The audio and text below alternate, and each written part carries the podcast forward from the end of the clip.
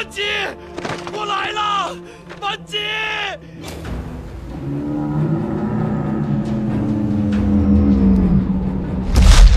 As more middle school students try to let off some steam after a national college entrance exam, the Chinese animated fantasy movie Kui Ba 2 is going to get a boost in grossing.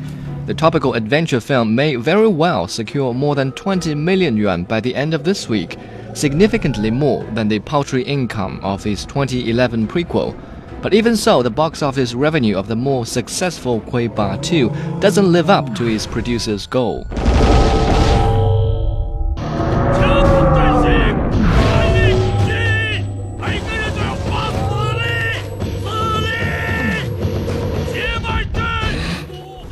Five years ago, Beijing based Vasoon Animation envisioned a story that would appeal to the global audience.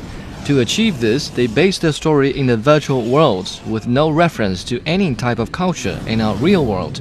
Instead, it is a world plagued by a monster every 333 years.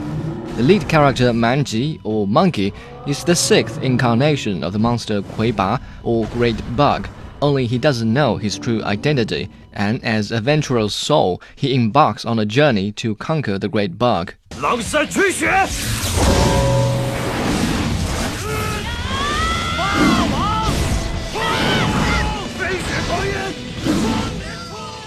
The first installment explained some of the story's sophisticated background, but was weak on characterization and developed very slowly.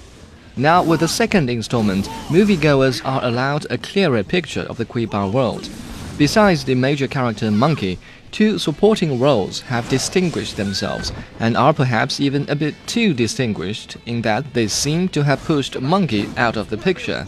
The movie received a lukewarm response in the domestic market because it was intended for a global audience, following the example of the Harry Potter series. The title Kuiba, which sounds like a lazy translation of the English words great bug, makes no sense in Chinese language and therefore doesn't exactly draw in ordinary moviegoers. The elusive title, coupled with an insufficient promotion campaign, contributed to the debacle of the first installment.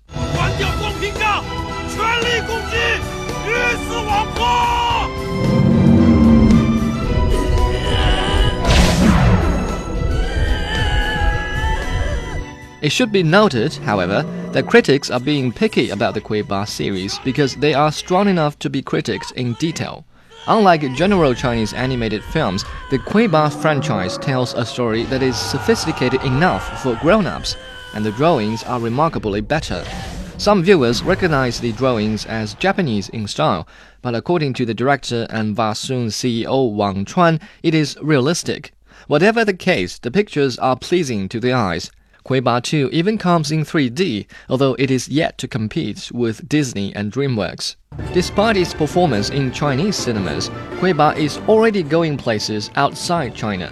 The 3 million euro copyright return in overseas market for Kuiba 1 attests to its market potential, which could only expand as the production quality continues to improve. On a scale from 1 to 10, I give Kuiba 2 a 7.